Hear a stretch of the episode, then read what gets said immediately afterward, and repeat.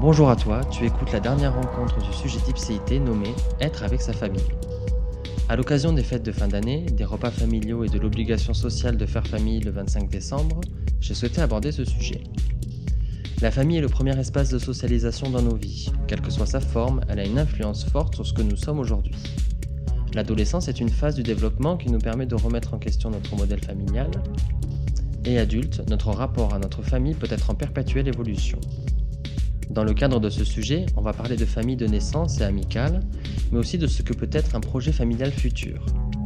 Tu as l'opportunité de rencontrer trois personnes qui ont évolué au sein de leur famille et qui ont eu des rapports différents à celle-ci. Nous aborderons les stéréotypes sur les multiples modèles de famille, normés ou non. Enfin, nous parlerons de la pression sociale à construire la sienne, encore considérée comme une réussite sociale. Au cours de cette troisième rencontre, tu vas rencontrer Guillaume, albigeois de 25 ans. Nous parlerons de son rapport à sa famille éparpillée, de l'évolution de la relation avec ses parents et de ce qui lui est indispensable pour faire famille. J'ai volontairement posé certaines questions liées à des stéréotypes pour pouvoir les déconstruire et les comprendre. Je te propose tout de suite de rencontrer Guillaume, que j'ai rencontré sur Instagram et adoré lors de débats sur des questions sociétales passionnantes. Bonjour Guillaume. Bonjour Raphaël. Avant d'entrer rapidement dans le sujet, est-ce que tu peux nous faire une petite présentation de qui tu es? Alors, je m'appelle Guillaume, j'ai 25 ans et voilà. si euh, je t'accueille aujourd'hui, c'est dans le cadre de l'épisode Être avec sa famille. Euh, pour connaître un petit peu le, ton contexte et la famille avec laquelle tu as grandi, est-ce que tu peux nous la définir un peu, nous la présenter aussi? Alors, j'ai grandi avec un père euh, français, issu d'une famille euh, assez réputée à l'époque. Son papa était député, donc euh, très ancré dans certaines valeurs. Une maman égyptienne, issue d'une famille très chrétienne et très conservatrice, et deux grandes sœurs. Tu grandis vers Albi, c'est ça? C'est ça. Depuis tout petit? Depuis tout petit, oui, je suis né là-bas. On dit que la famille, c'est le premier espace de socialisation. Euh, euh, de toute façon, c'est le premier espace de socialisation qu'on repère comme la norme jusqu'à l'adolescence. Du coup, toi, ton enfance, tu ton rapport à la famille quand tu es enfant, tu le questionnes pas du tout? C'était assez... Euh, contrairement à la norme, j'ai eu une famille un petit peu déstructurée puisque mon père était toujours absent, il travaille au Kazakhstan, donc depuis tout petit, je n'ai jamais eu ce symbole familial euh, type normal. Donc euh, c'est vrai que ma vision par rapport à la famille, elle n'a jamais été dans les normes. Toi, à l'adolescence, est-ce que tu as un rapport à la famille qui change? Je me suis complètement éloigné de ma famille à l'adolescence pour me rapprocher un petit peu plus de mon entourage amical. Et c'est vrai que j'ai remis plein de choses en question, puisque au vu de mon orientation sexuelle, au vu de, de plein de choses, je me sentais un petit peu comme euh, déconnecté par rapport à ma famille. J'avais l'impression non seulement de ne pas avoir une famille normale, mais moi-même de ne pas être normal au sein de, ma famille. Et euh, du coup, c'est vrai qu'il m'a fallu du temps pour pouvoir euh, reconstruire des choses qui avaient en fait été déconstruites depuis que j'étais tout petit, puisqu'il n'y a jamais eu ce ce noyau familial vraiment très profond, puisque de par les valeurs de mon père et de ma mère, même si mon père était absent, ça s'est ressenti par la famille, euh, son côté familial qui était avec nous. Et du coup, c'est vrai qu'il y avait des valeurs très conservatrices, très chrétiennes, qui ne sont pas les miennes. Du coup, déjà, de par ça, il y avait cette déconnexion. Et en plus de ça, on n'avait pas un réel rapport très profond sur l'éducation justement de l'enfance à l'adolescence, à l'âge adulte, puisqu'il y avait des sujets qui étaient très tabous comme la sexualité. C'était très euh, limite comme si l'environnement dans lequel j'ai grandi, bon, j'avais mes deux sœurs avec qui j'étais relativement proche, mais ma mère comme elle était toute seule pour nous éduquer, elle faisait au mieux. Et du coup, c'est vrai que n'a pas trop évolué non plus comme une famille assez euh, classique. Tu parlais de tes deux grandes sœurs. Euh, ta relation avec tes grandes sœurs, elle évolue également ou à l'adolescence hein, Je parle notamment et jusqu'à aujourd'hui?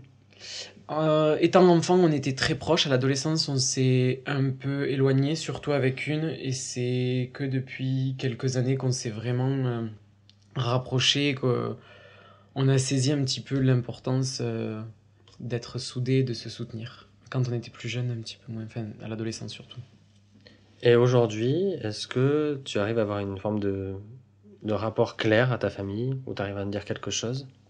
Aujourd'hui, je comprends que la famille, elle est là pour... Enfin, c'est mon point de vue. Je comprends que la famille, elle est là pour euh, t'aider à accepter certaines choses, t'aider à te mettre en place, toi, ta vie, en fonction de ce que eux-mêmes, ils ont appris, enfin, surtout les parents. Mais euh, j'ai surtout appris à ne pas trop en vouloir à mes parents pour les erreurs qu'ils ont pu commettre dans mon éducation, dans leur choix de vie, puisque tout a un, impact, on va dire. Et inconsciemment, souvent, on est amené à reproduire les mêmes erreurs ou les mêmes schémas qu'eux. Donc, euh, j'essaie aujourd'hui de prendre du recul sur tout ça et de m'identifier plus en tant que moi que par rapport à eux et de qu'est-ce qu'ils vont bien pouvoir penser de ce que je vais faire. Mhm. J'essaie de me détacher de tout ça par rapport à ce que je veux être et ce que je veux devenir. Donc, tu parles d'un modèle de famille qui est en dehors de la norme, euh, notamment de par si j'en comprends bien, l'absence de ton père euh, qui travaille à l'étranger, comment toi euh, tu le vis? Je le vis mal étant petit, parce que du coup ça découle une peur de l'abandon qui est effrénée, c'est-à-dire que quand j'étais petit, quand ma mère elle allait travailler, qu'elle me laissait par exemple à des centres aérés ou quoi, je je le gérais mal et je comprenais pas trop si elle allait revenir ou autre. Et aujourd'hui, ça laisse des séquelles telles que ben, le fait que je sois très peu confiant.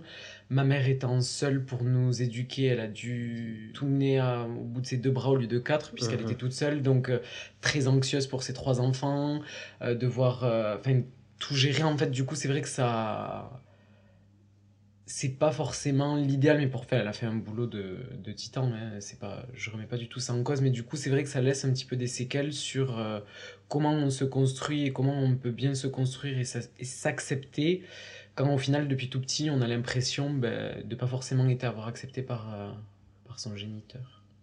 Je peux le dire. et euh, donc, ce rapport-là, il, te met en il te met en souffrance pendant une certaine période. Est-ce que tu arrives à en parler aux autres? Et si les autres sont au courant, est-ce qu'ils te renvoient quelque, chose? Mais c'est-à-dire que quand. Parce que je suis quelqu'un qui, du coup, à travers ma.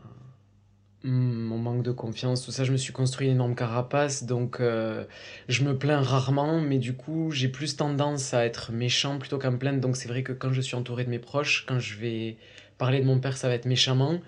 Et plutôt que d'essayer de comprendre pourquoi j'en parle méchamment, on le défend toujours en mode oh, t'es pas cool, euh, euh, quand même, il est là pour toi financièrement, mais bon, euh, c'est vrai que j'ai pas à me plaindre là-dessus parce qu'il a toujours épaulé ma mère, mais j'attendais, enfin pour moi, il y a autre chose que l'aspect financier et c'est c'est pas ça qui fait de quelqu'un un père. Enfin, oui, non, clairement pas. Et euh, aussi par rapport aux, préjugés, c'est vrai que du coup, étant en France, mais ayant une maman qui euh, a des valeurs et euh, une appartenance à une culture complètement différente qui est la culture égyptienne, euh, c'est vrai qu'il y a souvent des préjugés sur notre manière à nous de fonctionner dans le sens où on parle très fort avec les gestes, on, s'agresse la parole et du coup c'est vrai qu'il y a beaucoup de, préjugés, de déconnexion de la part des gens qui vont souvent le tirer à la dérision et du coup c'est vrai qu'on ne sait pas trop comment le prendre puisque on veut normer le fait que dans la famille, on doit parler calmement, posément, mais au final, enfin, il faut pas non plus se, taper dessus, c'est pas ce que je veux dire, mais je trouve ça un petit peu réducteur. ouais, voilà, réducteur que ah ouais, euh, tu vas voir quand ils se parlent, ils sont trop drôles, ils se gueulent dessus, euh, enfin. Euh, limite comme si c'était le cirque alors que bon. Ça devient péjoratif. Ouais, exactement. Alors qu'en fait, même, c'est vraiment quelque chose de culturel et, du coup, c'est vrai qu'en France, il y a un petit peu ce décalage et donc euh, ça amène à certains préjugés des fois. Tu parlais aussi d'une autre forme de famille, pour faire aussi la connexion avec les deux autres personnes, Sonia et Marion qui étaient avant.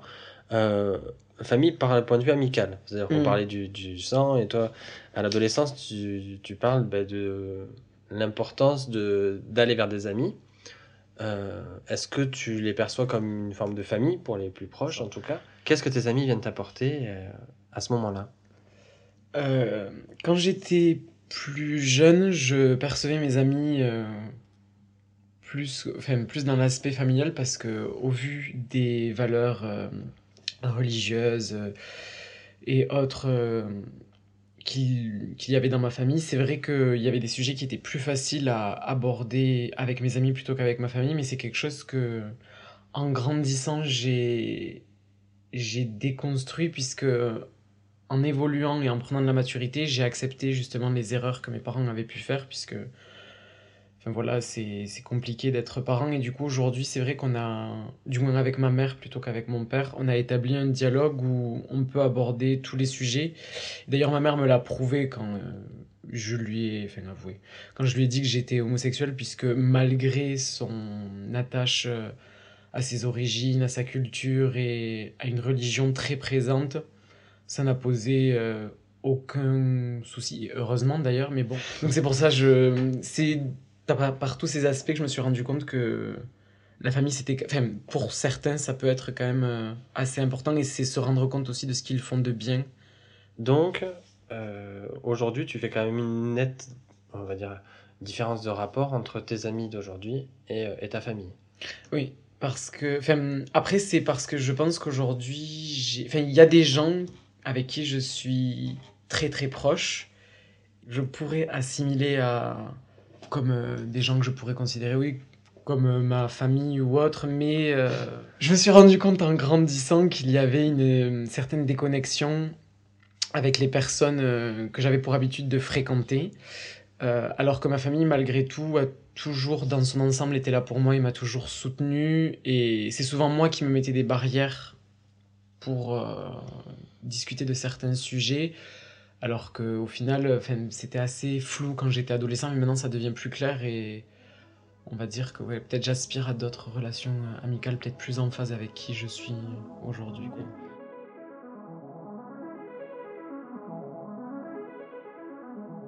Euh, pour revenir un petit peu sur l'influence que ton modèle familial et ton, ta vie dans la famille a eu sur toi, qu'est-ce que tu lis de ta personnalité à ta, ton modèle familial, à ta famille alors, euh, déjà par rapport euh, à l'absence de mon père, il y a quelque chose qu'on dont on s'est rendu compte il y a peu de temps avec euh, mes deux sœurs. c'est que justement du fait d'avoir le manque d'un parent, puisqu'on nous impose une norme familiale et que du coup en grandissant, ben, on se rend compte qu'on n'est pas dans la norme, c'est peut-être très con, mais on se. en fait, je pense qu'on sous-estime trop la puissance et la capacité d'un enfant à réfléchir et à se questionner. Du coup, même si quand t'es enfant de but en blanc, tu poses peut-être pas les questions, je pense que tu réfléchis énormément inconsciemment. Mhm. Et avec mes sœurs, c'est vrai qu'on est arrivé à, une même, euh, un même questionnement euh, où euh, ben, tous les trois, c'est un peu galère en amour, on va dire. C'est-à-dire qu'on est tiraillé entre je vais dire pour moi parce que je suis tiraillé euh, entre euh, le fait de vouloir être aimé, mais en même temps, est-ce que je mérite de l'amour? C'est-à-dire que quand je m'entends bien avec quelqu'un, que voilà, ça commence euh, à se faire, tout ça, tout ça, il y a toujours un moment où je vais avoir cette petite part en moi qui soit, de par la relation de mes parents, je vais me mettre sur la garde en me disant attends, attends, c'est trop beau et tu sais comment ça se passe, ça va finir par euh, dégringoler. Ouais, voilà, il y a une couille dans le pâté. ou soit. Enfin, quelqu'un qui dit cette expression. ou soit, alors, genre, euh, ça va être complètement. Euh, pourquoi tout se passe bien Est-ce que tu le mérites? Enfin, tu vois, c'est le perpétuel questionnement du schéma. C'est-à-dire, mes parents ont connu un schéma. Est-ce que je vais pas reprendre les mêmes chemins?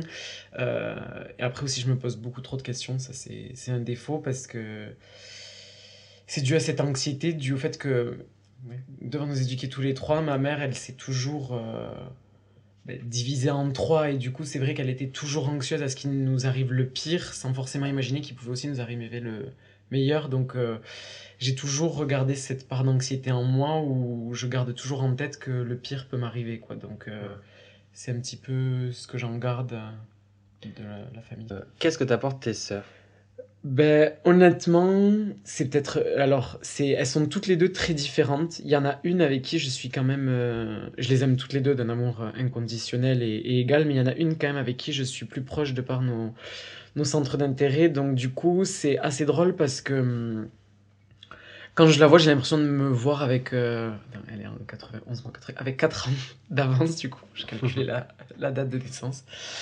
Et euh, du coup, c'est vrai qu'on s'apporte beaucoup de soutien, de bienveillance et, euh, et c'est quand même bien de voir que dans ce noyau du coup familial assez déstructuré, euh, au final, on a les uns pour les autres le rôle que devraient avoir nos parents aujourd'hui.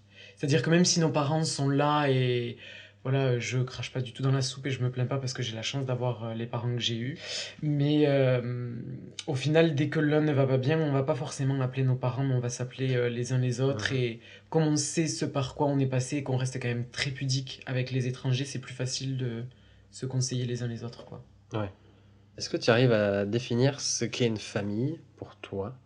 Et qu'est-ce qui fait famille? Pour moi, la famille, c'est des personnes qui soient liées génétiquement ou non, mais qui s'aiment et s'acceptent avant tout, et qui soient prêtes à se tolérer, à s'aider. Et... en fait, c'est la famille pour moi, c'est tu peux, voilà, comme je l'ai dit, tu il peut y avoir un lien génétique, mais c'est avant tout un, un amour, une considération tellement forte que tu peux demander ce que tu veux et il y a toujours ce, ce, cette entraide et ce sentiment juste, oui, de, s'accepter, de s'aimer, de s'écouter aussi. Et est-ce qu'aujourd'hui, euh, tu t'imagines construire une famille dans le sens très normé, on va dire, des choses, c'est-à-dire un enfant, clairement hein, euh. Alors, hmm, ça aussi j'avais euh, du coup, ce, que, ce que je trouve très compliqué aujourd'hui, c'est qu'on impose un, schéma, je sais pas si c'est systémique ou social, mais genre, en gros, j'ai l'impression qu'on nous fait un peu croire qu'on est on grandit, il faut avoir un travail, il faut avoir un mari ou une femme et il faut avoir des enfants, sans forcément se poser la question du est-ce que je suis capable? Est-ce que je suis capable de pouvoir euh, engendrer la vie? Est-ce que je suis capable de pouvoir euh, aider euh, une personne à se construire sans projeter mes peurs sur elle, sans combler un manque d'amour? Parce que quand je regarde dans mon entourage et que je vois des personnes qui se disent prêtes à avoir un enfant sans forcément s'être posé la question du euh, si mon enfant, euh, j'en sais rien, des questions bêtes, mais socialement j'ai vu qu'il y avait des familles euh, dites françaises, chrétiennes, où quand l'enfant veut sortir, se marier avec une personne dite arabe, musulmane, ça pose un gros conflit. Euh, ou alors que si l'enfant euh, veut appartenir à une communauté type LGBTQI+, je me dis, est-ce que euh, être parent, c'est aussi simple ou... Enfin, j'ai complètement perdu le fil. De, en tant que parent, trop peu de personnes se questionnent sur leur capacité. Voilà, Et la capacité à, à, sortir de la norme que eux ils pourraient projeter aussi sur leur enfant. voilà, putain, tu m'as complètement rattrapé dans le, dans le truc. C'est parce que je voulais trop citer d'exemples et au final je me suis perdu. Mais... Du coup, c'est ça, c'est qu'en fait, j'ai l'impression que les gens aujourd'hui veulent plus des enfants parce que c'est un schéma à suivre, donc une normalité, plutôt qu'à réellement se poser la question est-ce que je peux avoir un enfant? Pour moi aujourd'hui, tant que moi je ne me suis pas trouvé en tant que personne à part entière, tant que j'ai toujours un problème avec l'amour de moi-même et l'amour en fonction des autres, je trouve qu'avoir un enfant c'est trop dangereux parce que on sous-estime trop la capacité intellectuelle d'un enfant et sa réception face à l'amour, face à la haine et face à, face à la violence aussi. Pour moi, aujourd'hui, j'aimerais, dans un avenir pas proche, peut-être, euh, je sais pas, 40, 50 ans, peut-être adopter euh, un enfant qui n'aura pas eu la chance d'avoir des gens qui l'aimaient, mais je voudrais être sûr de ma démarche et pas juste le faire pour faire plaisir à la société ou dans un but de lobby en mode c'est bon les PD peuvent adopter mais euh, pour moi, c'est vraiment une question qui se pose et c'est pas juste une norme. Euh, il y a plein de, de facteurs sociaux à, envisager avant de d'entreprendre l'idée de, de d'engendrer la vie ou d'adopter ou, ou, autre. Donc, pour finir, bah, de par ton identité, en tout cas euh, les gros traits, hein, mm. on va dire homosexuel, métissé, est-ce que tu penses que ça va être plus difficile socialement d'arriver à construire une famille si c'est désiré ou pas? Je m'étais jamais posé la question, mais euh, déjà rien que par le fait de l'orientation sexuelle, je pense que ça va être très très compliqué. Bah, légalement déjà. Oui, légalement et ne serait-ce que par cette euh, envie effrénée que certaines personnes en France euh, adorent promouvoir l'idée de d'empêcher quelqu'un de faire quelque chose, sachant que ça ne retire rien à sa vie. Donc rien que pour ça, je pense que ça va être très compliqué puisqu'on le voit même des gens qui sont type célèbre ou riche ou autre ont beaucoup de mal. Alors je me dis, quand t'es euh, un moldu. Ça doit être très compliqué.